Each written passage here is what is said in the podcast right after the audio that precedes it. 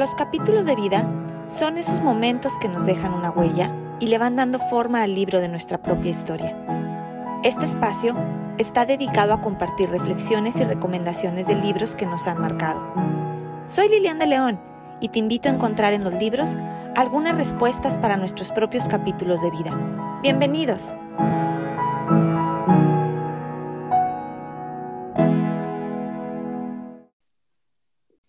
El libro El enjambre y el invitado de hoy nos darán un episodio más que interesante.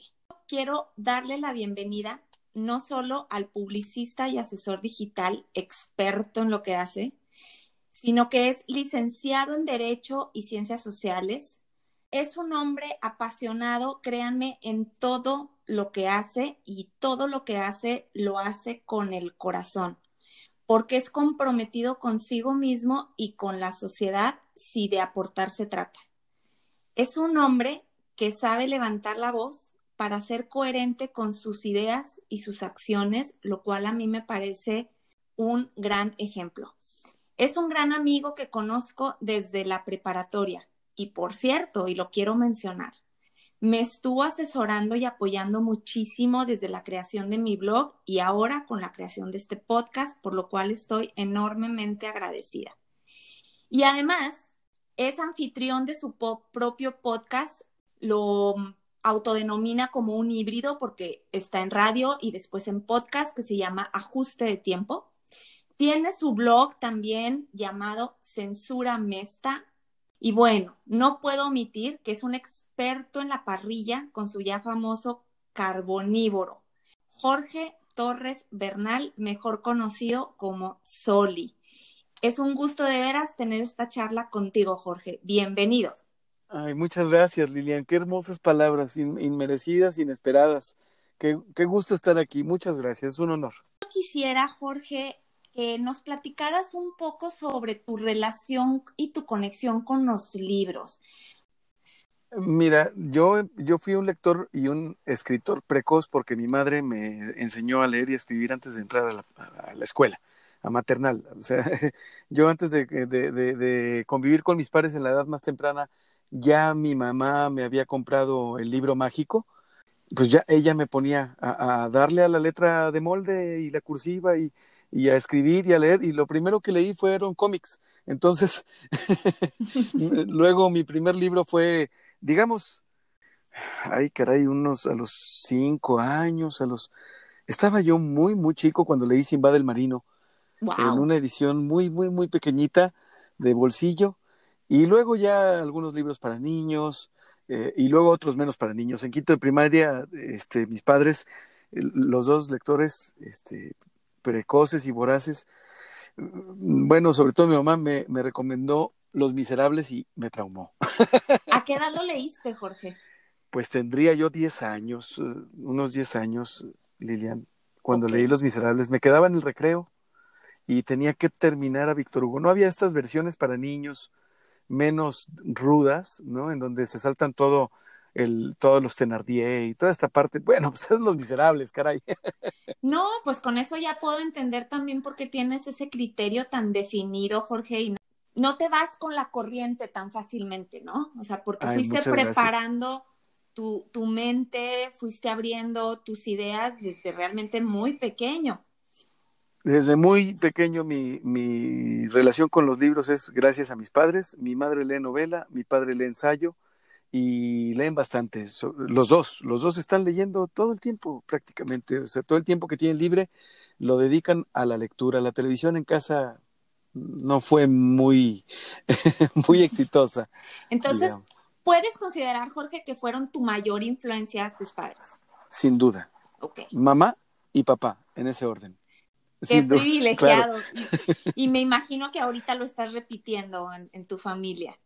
Nuestros hijos, eh, bueno, Gaby es una lectora eh, también y bueno, nuestros hijos me enorgullezco mucho de que desde pequeños, no desde tan temprano, ellos, ellos se fueron normalitos desde la escuela, son otros tiempos, pero leen por las noches, lo siguen haciendo y también saben ajedrez.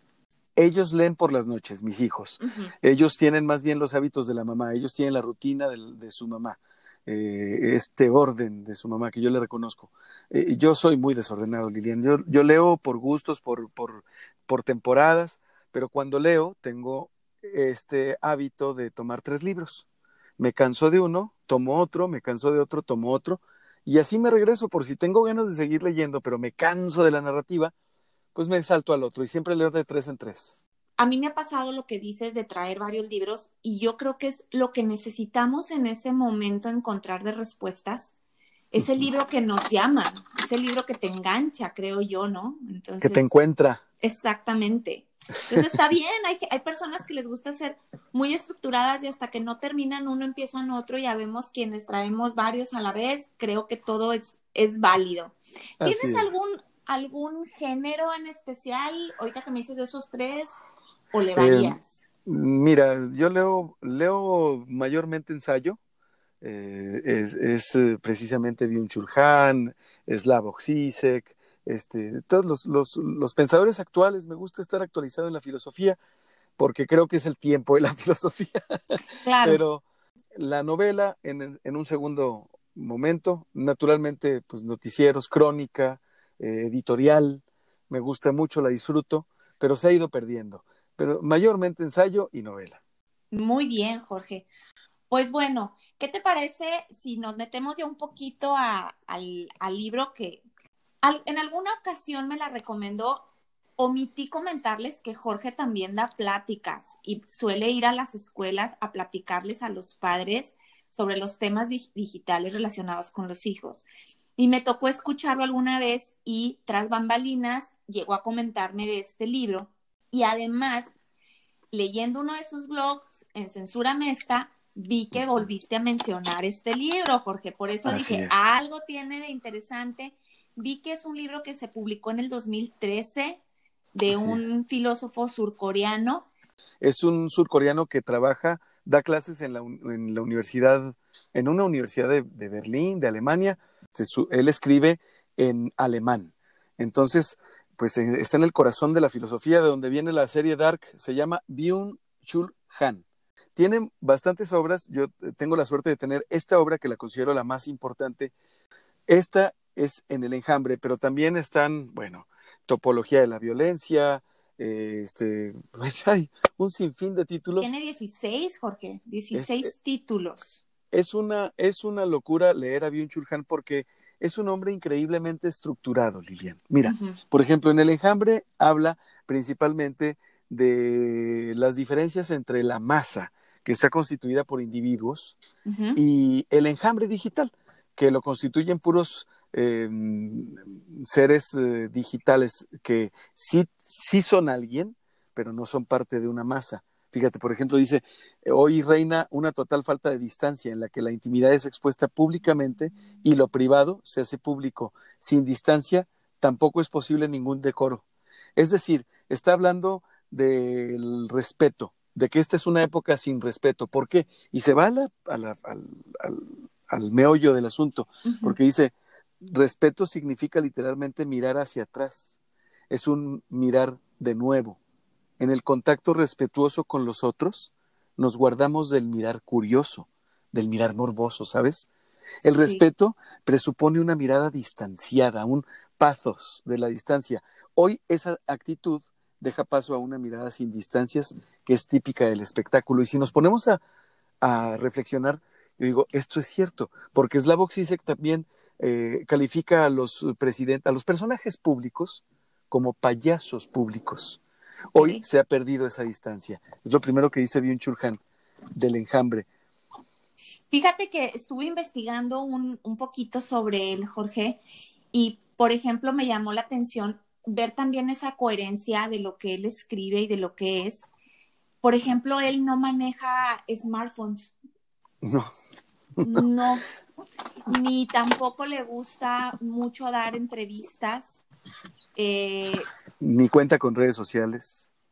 Vi de los libros que tiene, hace críticas muy detalladas y eso me habla de una persona que está constantemente observando a su alrededor. Es que si, si leemos la obra, que es de apenas 122 páginas, eh, este ensayo de En el enjambre, eh, hace referencia a Kafka. por ejemplo, en uno de los capítulos, no recuerdo cuál, dice que para Kafka ya la carta era un medio diabólico, maligno, que nos separaba. Y de esto habla Byung-Chul Han, la, era digital nos separa unos de otros. Él cree en esto y es un observador de esta realidad y describe por qué eh, está sucediendo lo que sucede e incluso puede predecir. Entonces, para alguien que se dedica a los medios digitales, como tu servidor, Lilian, leer esto, pues es prácticamente preparación para un doctorado en, medios digitales, porque este hombre es, un visionario, vaya. Y para platicar, para, perdón, tener un poquito de antecedente de, él también, él huye de, de, de Corea del Sur porque sus padres no lo dejaban estudiar o desarrollarse lo que él quería, se va muy joven a Alemania, y él quería estudiar literatura, pero él leía muy despacio. Y, por eso la, piensa, porque le costaba leer, Jorge, o sea, y mira en quién se convirtió, o sea, en un filósofo, escritor. Bueno, es que cada semana tú lo lees, eh, lo puedes leer en el país, perdón que te interrumpa, o sea, es una autoridad el hombre. Sí, y entonces el consejo que él daba cuando empieza a estudiar uno de los, los filósofos que él estudia, que bastaba con poder leer una página por día, Jorge. O sea, no tenemos que ponernos metas de lectura muy grandes. Claro, bueno, no, es, es más bien un hábito. Yo creo que yo lo tengo muy ligado al, al ejercicio, Lilian. Si tú haces ejercicio una vez al año, pues va a ser muy pesada la jornada, no vas a aguantar cinco minutos, no te va a servir de nada. Pero si lo haces eh, de manera, si empiezas de manera gradual, va a llegar un momento en donde vas a necesitar cambiar de rutina, necesitar cambiar de ejercicio, vas a necesitar más porque te vas a ser maestro en, en, en, lo que haces y yo creo que se forma un hábito y encuentras una armonía también como en la lectura.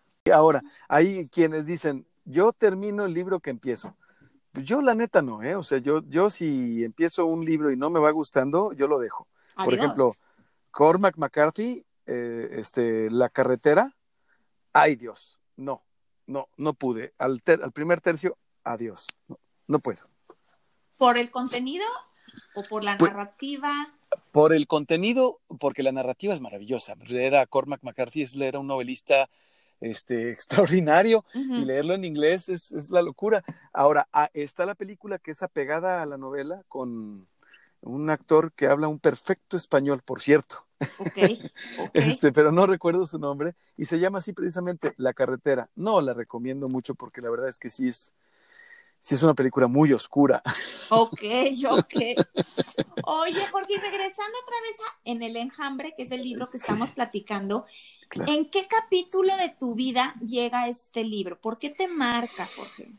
Pues porque este libro llega a mí hace algunos años, ya me dedicaba yo profesionalmente, ya vivía, como lo hago actualmente, de las redes sociales, Lilian, y llega a mí gracias a mi padre, que es mi primer recomendador de, mi fuente de libros, de literatura, y, me dice, oye, encontré esto en, no me acuerdo si en el sótano, si en alguna de las librerías de la Ciudad de México, dice, y se me hizo muy interesante y te lo traje. Y va, no sé si yo estaba en la Ciudad de México, el vino, y me lo entrega mi papá.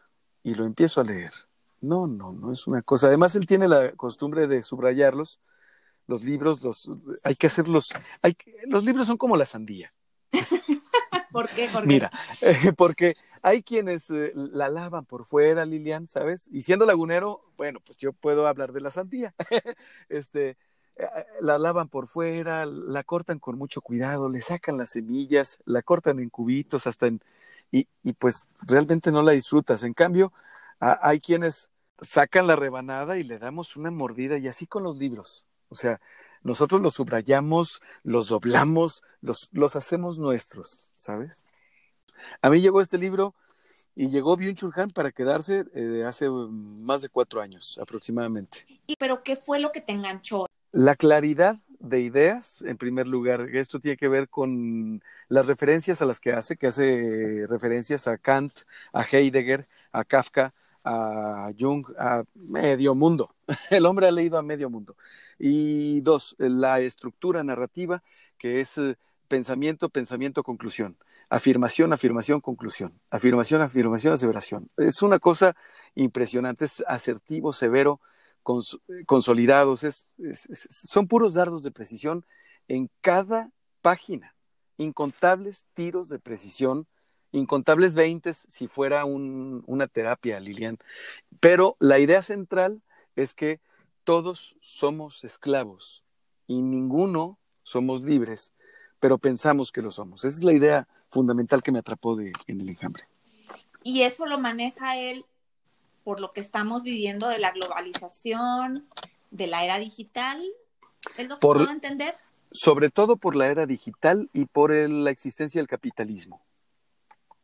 Ok, sí, sí, algo leí que era que él hacía una crítica al capitalismo y precisamente por eso él no quería ni smartphone ni. Es más, pues que le dedicaba mucho tiempo a su jardín y a, tratar a sus, a sus alumnos no como clientes, sino como seres humanos. Oh, qué grandeza. Eh, sería un placer conocer a Byung Chul Han.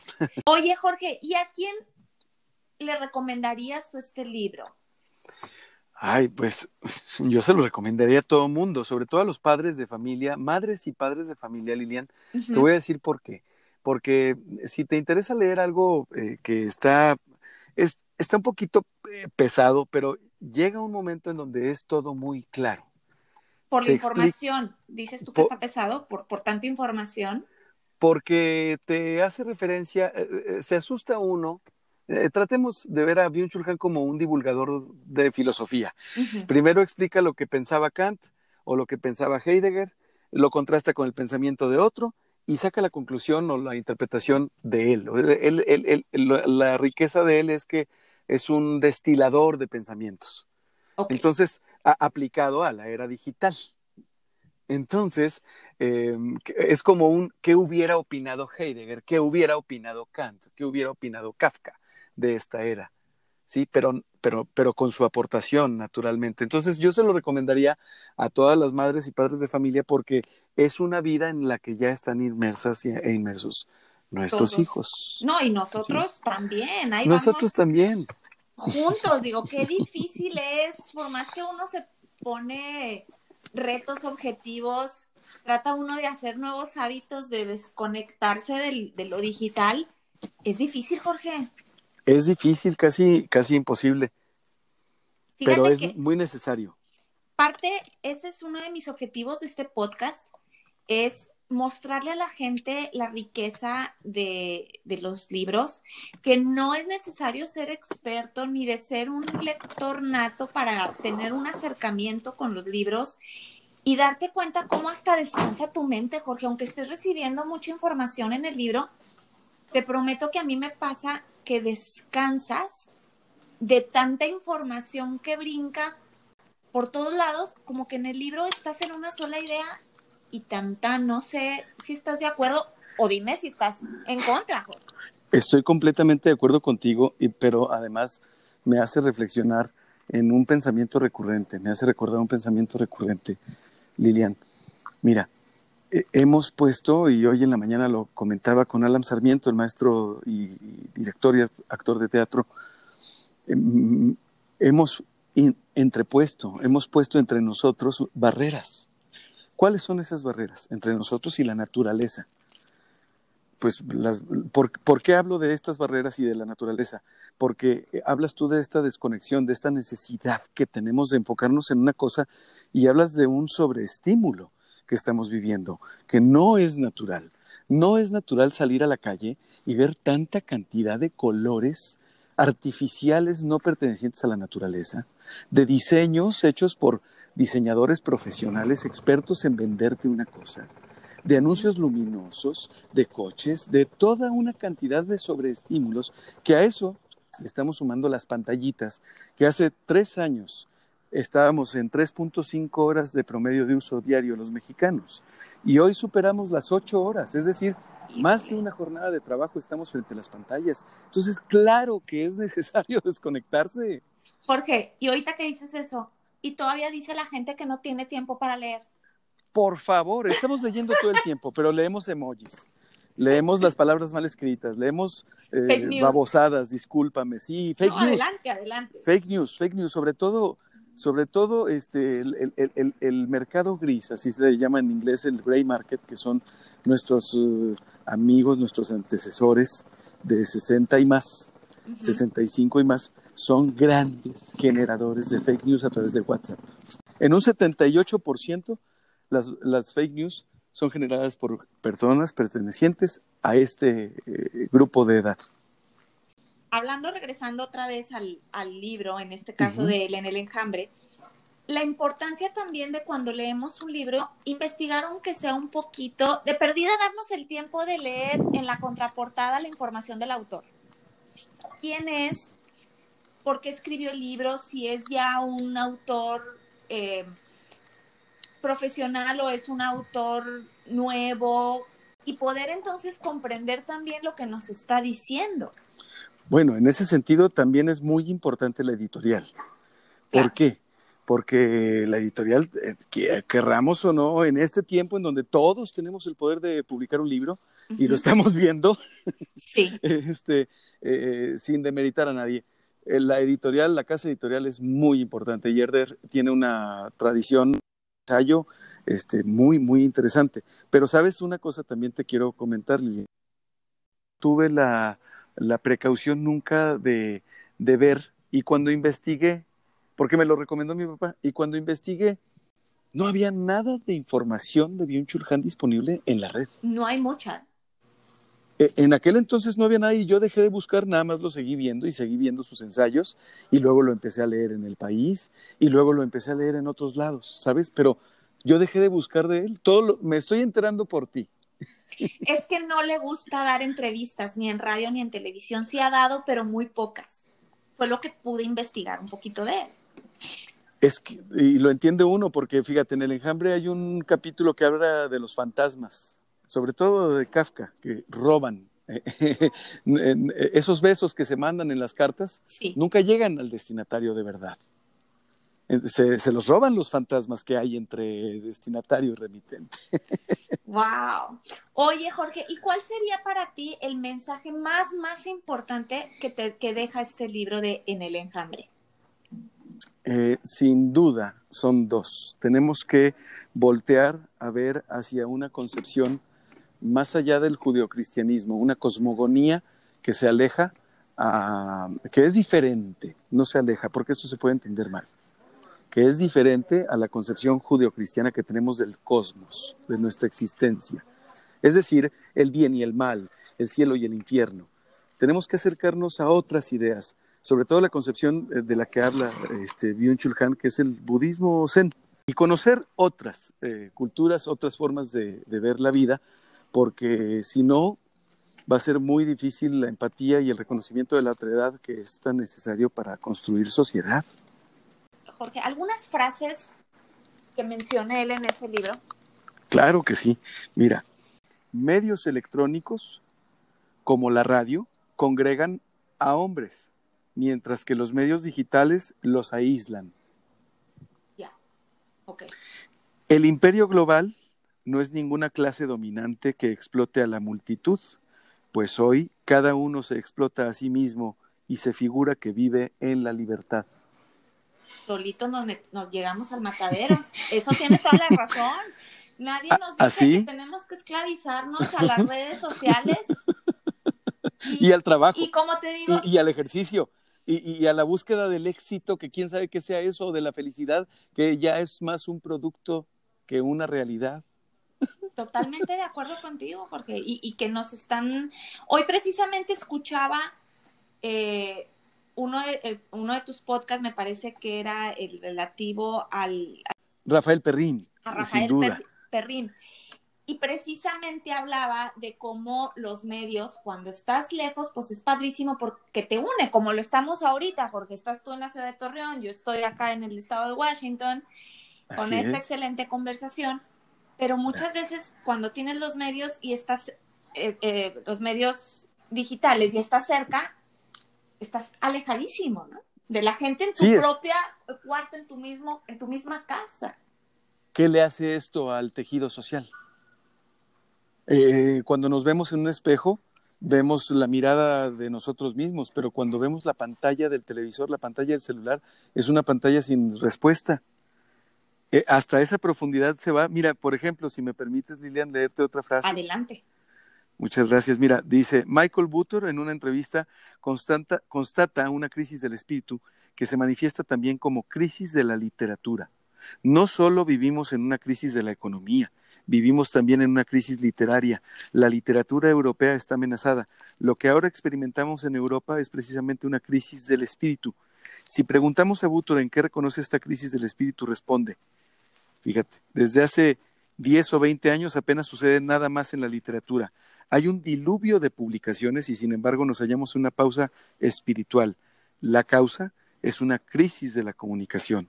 Los nuevos medios de comunicación son admirables, pero producen un ruido enorme. El medio del espíritu, ya para terminar, es el silencio. Sin duda, la comunicación digital destruye el silencio. Lo aditivo que engendra el ruido comunicativo no es el modo de andar del espíritu. Es maravilloso, bien Churjano, a mí me encanta. No, definitivamente voy a tener lo que leer. Vi que también sacó un libro ahora en el 2000, ahorita en este año, 2020. En 2020, sí. Eh, la desaparición de los rituales. La desaparición de los rituales, ya lo tengo, ya lo tengo y lo tengo pendiente. Ok, lo voy a Porque estoy atorado. Y ahorita, no, no, es que es un bárbaro este hombre. Ahorita que dices el silencio, eh, comentaba yo en el primer capítulo de Descubriendo los libros de este podcast que me gusta mucho ir a las bibliotecas, cualquiera. Pero ahora que he tenido la oportunidad de acercarme a, las bibliotecas públicas, eh, específicamente aquí en Estados Unidos, en el estado de Washington, qué cosa tan más bonita. En primera, Jorge, el silencio, que eso yo lo disfrutaba desde que entraba a la biblioteca en la preparatoria, que me encantaba entrar y sentir ese silencio, esa paz. Y digo, es que si nos diéramos la oportunidad, como dices tú, de tener más tiempo con el silencio. Y la lectura te regala eso, Jorge. Y ese es otro objetivo también de este podcast que estoy también tratando con estas entrevistas, como el, honor que tengo ahorita de platicar contigo, Jorge, es conocer diferentes personas con diferentes profesiones, con diferentes actividades y que nos platiquen del libro que los, ha enganchado porque la variedad es muy grande y que hay gente interesada en leer, si quieren leer. Claro. Hice una pequeña encuesta en Facebook, muy, muy pequeñita, realmente no se puede tomar como un eh, Una muestra eh, importante. Exactamente, muy breve. Poniéndoles que si les gustaba leer, que si tenían interés en leer, y me llamó la atención que la mayoría de las personas que me contestaron sí tienen interés, pero decían que no tienen tiempo. Pues es como, es como meditar. O sea, tú puedes meditar tres minutos, tres minutos si los tienes yo sé que estamos platicando mucho de, la importancia, pero cuéntame, Jorge, ya hablando de Jorge Torres y de tu familia, ¿cuál es la importancia para ti de la lectura? Fundamental, Lilian, fundamental. Eh, tan fundamental que mm, a lo que me refiero es, si no leyéramos, no podríamos tener mm, libertad, no podríamos tener acceso a, a, vacaciones mentales, no podríamos tener acceso a otros pensamientos y estoy convencido de que la lectura pues afina el pensamiento, eh, ¿qué más te puedo decir? Aparte del pensamiento, pues la mirada y eso nos prepara para el futuro. Mira, Rodrigo Pámanes, el autor de Grasa de Marsopa, Lagunero, en Aguascalientes, me comentó que se recomienda una hora y luego descansar 20 minutos. Entonces, yo sé que llegar a una hora va a estar difícil, pero para quien no lee, pero si empezamos escalonadamente con 10, 15 minutos, con algo que nos, que nos divierta, que nos sea interesante, por ejemplo, eh, si nos gusta el fútbol, pero no tenemos el hábito del fútbol, pues busquemos a Eduardo Galeano, por ejemplo, el hábito de la lectura, perdón. Eduardo Galeano escribió sobre fútbol, entonces tendremos acceso a un gran escritor que escribió sobre un deporte que nos cautiva y que no está peleado para nada con la literatura. Esa es una falsedad. Grandes hombres y, mujeres de, buenas plumas son amantes del fútbol, por dar un ejemplo. Claro. Yo creo que medios los hay. Lo que necesitamos es tener la, pues las ganas de hacerlo, ¿no? Jorge, no sé qué piensas de esto. La voluntad, sin duda, sí, las ganas, las ganas, Lilian, y la curiosidad que no se nos quite esa curiosidad por, pues, por aprender, por leer, por, por, descubrir otros pensamientos. A mí me, a, mí me gusta mucho, yo tengo ya muy definido lo que leo, pero pues también eh, he leído otro tipo de, de, lecturas de obras y me he maravillado, ¿sabes? Eh, sobre todo autores eh, regionales, locales, que muchas veces pues uno dice, no, voy a ir a leer aquel autor que está al, al, al surcoreano, un Chul ¿no? Pero ¿por qué no leemos a un Jaime Muñoz? ¿Por qué no leemos a un Rodrigo Pámanes? A un Pedro Salmerón, que son, auto, que son de aquí, ¿sabes? Es como tomar el agua de aquí. De la laguna. de allá Así es. De aquí, de, la comarca lagunera, de Torreón, de Gómez Palacio, de, de Lerdo, de todas estas ciudades que conforman la zona metropolitana de la laguna. Así es. Una palabra con la que definas en el enjambre. Devastador. Así, devastador. Devastador. Perfecto. Devastador. Perfecto. Bueno, Jorge, pues antes de, despedirnos, quisiera, eh, si tienes redes sociales donde la gente pueda seguirte, donde te pueda buscar o igual hasta hacerte alguna pregunta sobre el libro ya directamente, ¿dónde te puede encontrar? En Twitter estoy como guion bajo, arroba guion bajo Torres Bernal con mayúsculas. En Facebook es un perfil personal verificado, Jorge Torres Bernal. Y en Instagram arroba Torres Bernal. Ok, perfecto. Y de todas maneras lo voy a dejar en las notas de este episodio por si quieren ahí buscar los datos de Jorge. Y además, pues invitarlos a que escuchen el podcast en el cual... Ajuste de tiempo. Mi buen Jorge es anfitrión es que es un programa de radio, más bien, eh, eh, realmente es un programa de, radio, Lilian, pero que se tuvo que convertir en podcast por azares del destino. Entonces, pues ahí aprovechando que es diario y que tenemos invitados e invitadas, pues vámonos, ya, ya cumplimos 72 mañana episodios. Wow, wow. Oye, pues se estarán dando cuenta que Jorge es un hombre de veras muy ocupado con muchas cosas, con muchos proyectos que está llevando a cabo eh, entre sus programas, entre su blog, entre ser padre y esposo y además eh, tener el carbonívoro también y aún así encuentra el tiempo para leer. Para ¿Qué ejemplo, leer. ¿Qué ejemplo, Jorge? De veras, muchísimas gracias. Quiero agradecer tu tiempo, sobre todo tu entusiasmo, Jorge, y tu compromiso con tus ideales, porque tienes unos ideales muy establecidos y eso los transmites. No nada más los platicas, los transmites. Y eso es de una gran valía. Gracias por darnos a conocer un poco de ti y de este interesante libro que seguro va a dejar huella en algún capítulo de vida de quien se anime a leer. Entonces, muy en especial, Jorge nos recomienda este libro para los padres de familia para entender el entorno en el cual están ahorita inmersos sus hijos. ¿Es correcto, Jorge? Es correcto, así es, Lesbian. Y muchas gracias por tus, por tus generosas e inmerecidas palabras. Bueno, pues muchísimas gracias de veras y los espero en el próximo episodio de Capítulos de Vida, no sin antes recordarles que en cada libro podemos encontrar respuestas para nuestros propios capítulos de vida. Hasta la próxima.